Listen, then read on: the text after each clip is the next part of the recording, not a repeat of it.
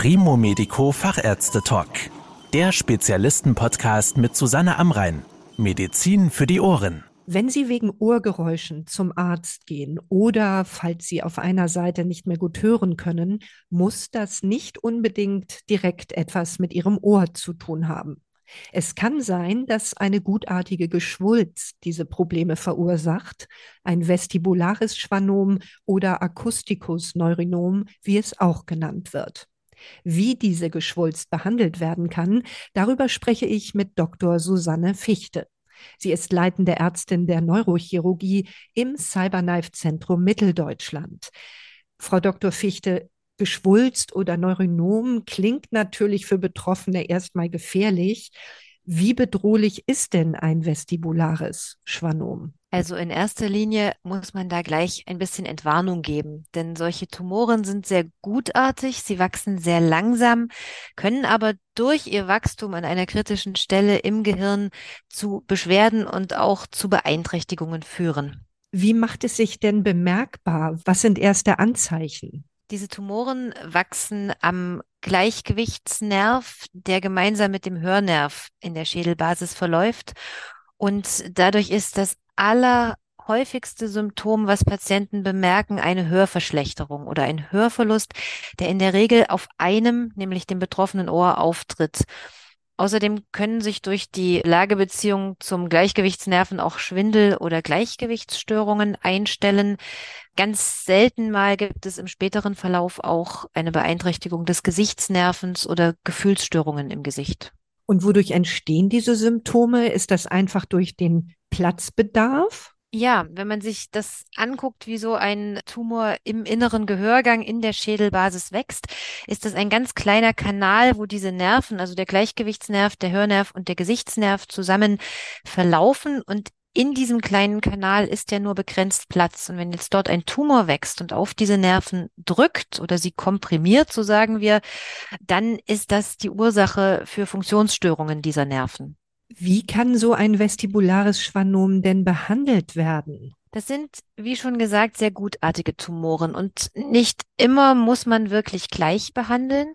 Deswegen ist eine ganz wichtige Säule der Begleitung dieser Patienten das sogenannte Watch and Wait. Also wir kontrollieren den Tumor und wir kontrollieren auch die Symptome des Patienten. Das heißt, er geht zum Hals-Nasen-Ohrenarzt, wird regelmäßig eine Hörtestung über sich ergehen lassen und wir kontrollieren regelmäßig die MRT-Aufnahmen in der Regel erstmal halbjährlich, manchmal später auch in größeren Abständen und schauen, wie sich der Tumor entwickelt und auch wie sich die Symptome des Patienten oder der Patientin entwickeln. Na, und wenn das relativ stabil bleibt und der Tumor nicht wächst und der Patient vielleicht gar keine weiterführenden Beschwerden hat, dann kann man das mitunter über Jahre kontrollieren. Dann gibt es aber oft den Punkt, wo ein solcher Tumor tatsächlich wächst oder die Beschwerden, die der Patient hat, auch zunehmen, das Hören sich verschlechtert, Schwindel zunimmt. Und in diesen Situationen entscheidet man sich dann doch eher zu einem aktiven Vorgehen zum einen gibt es dann die Operation, die in der Regel durch Neurochirurgen durchgeführt wird, aber auch durch einzelne Kollegen der Hals-Nasen-Ohrenheilkunde.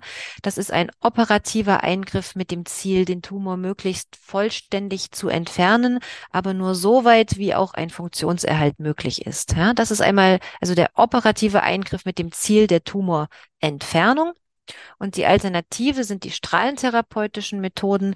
Einerseits eine lang fraktionierte Strahlentherapie, die angewendet werden kann, oder eben auch die Radiochirurgie, das, was wir mit dem Cyberknife machen. Also eine einmalige, hochdosierte Bestrahlung, die das Ziel hat, den Tumor in seinem Wachstum zu stoppen. Also wir entfernen den nicht, sondern wir erreichen eine sogenannte lokale Kontrolle. Das heißt, dass der Tumor nicht weiter wächst. Für die Patientinnen und Patienten ist natürlich immer wichtig, was hat für mich die größten Vorteile? Welche Vorteile hat denn eine Cyberknife-Behandlung, die Sie eben angesprochen haben? Die Cyberknife-Radiochirurgie hat natürlich den Vorteil, dass es keine in dem Sinne Operation ist. Das heißt, es braucht keine Narkose.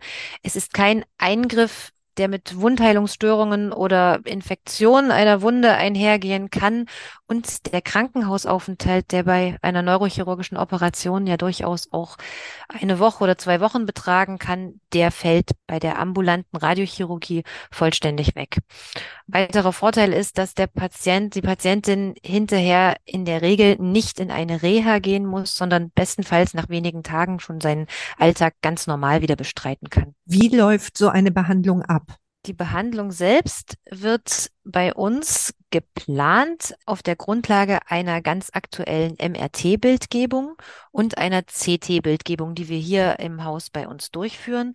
Vorher wird der Patient, die Patientin natürlich sehr ausführlich beraten, bestenfalls auch über die alternativ möglichen Therapieoptionen, damit er oder sie sich wirklich ganz gut informiert in die Behandlung hineingeben kann. Das ist ganz wichtig, denn es ist ja keine bösartige Erkrankung, wo jetzt Eile geboten ist, sondern man hat Zeit, Zeit, wirklich alle Optionen einmal durchzuspielen und für sich auch abzuwägen, ja. Und wenn die Patientin, der Patient dann bei uns ist, werden wir ausführlich sie oder ihn beraten, den Ablauf der Behandlung besprechen und dann machen wir eben diese Planungsbildgebung, fertigen auch noch eine Maske an, die den Patienten während der Behandlung hilft, den Kopf schön ruhig zu halten, damit wir nicht so viel korrigieren müssen.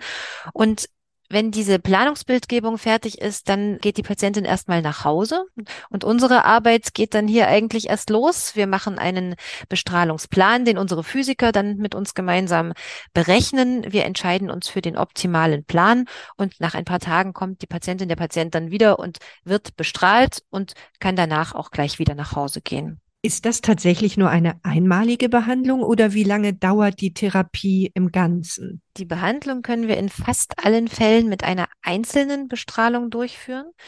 Die dauert dann so zwischen 20 und 30 Minuten, ganz selten auch mal länger. Es gibt nur ganz, ganz wenige Fälle, wo man eine solche Radiochirurgie auch mal auf wenige Sitzungen in der Regel drei Sitzungen aufteilen muss. Das kann bei sehr großen Tumoren der Fall sein, wobei das wirklich eine Ausnahme ist. Ja, die allermeisten Patienten werden mit einer einzigen Sitzung behandelt und können danach auch, wie gesagt, ihren Alltag ganz normal wieder bestreiten. Schwindel und ein Hörverlust sind ja doch sehr unangenehme Empfindungen. Wie schnell geht es denn den Patientinnen und Patienten nach einer Cyberknife-Behandlung besser? Da muss man leider ganz klar sagen, egal wie man behandelt, ob nun Operation oder Radiochirurgie oder fraktionierte Bestrahlung, der Hörverlust, der bereits eingetreten ist, lässt sich in der Regel nicht wiederherstellen. Ja, also das muss man sagen. Wir verbessern das Gehör bei den Patienten leider nicht.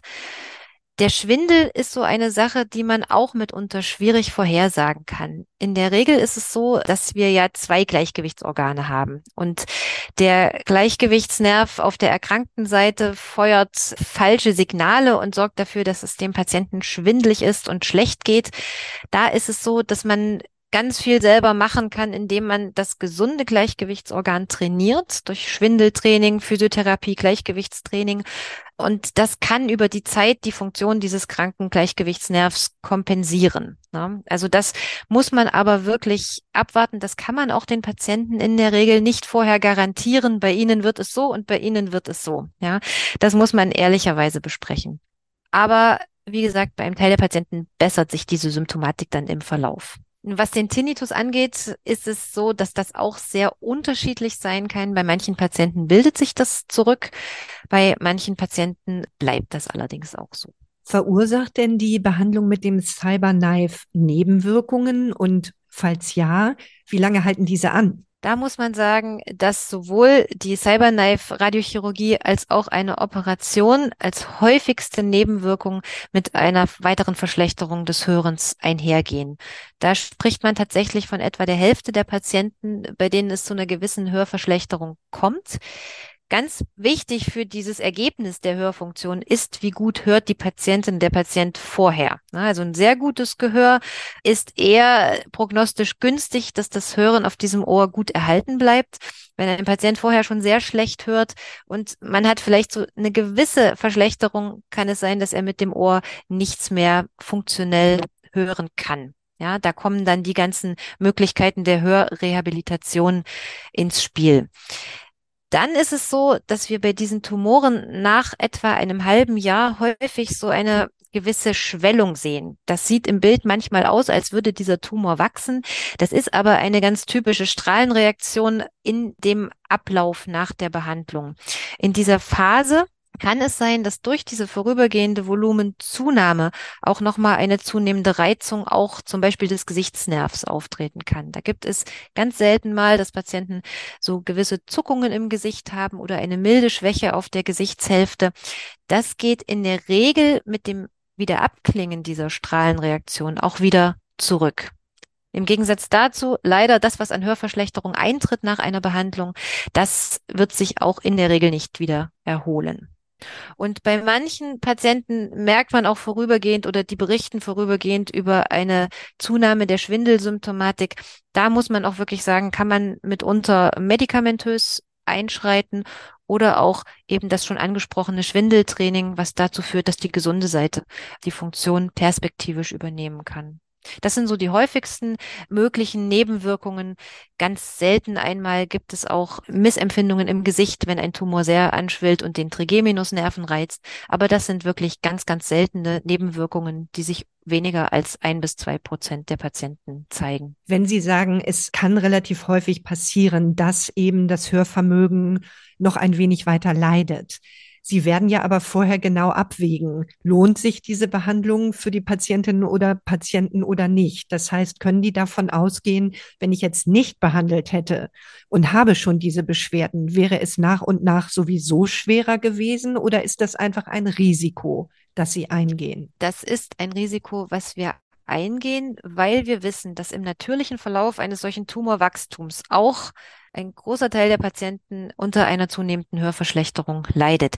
Das ist natürlich in den wissenschaftlichen Daten immer so ein bisschen unterschiedlich beziffert.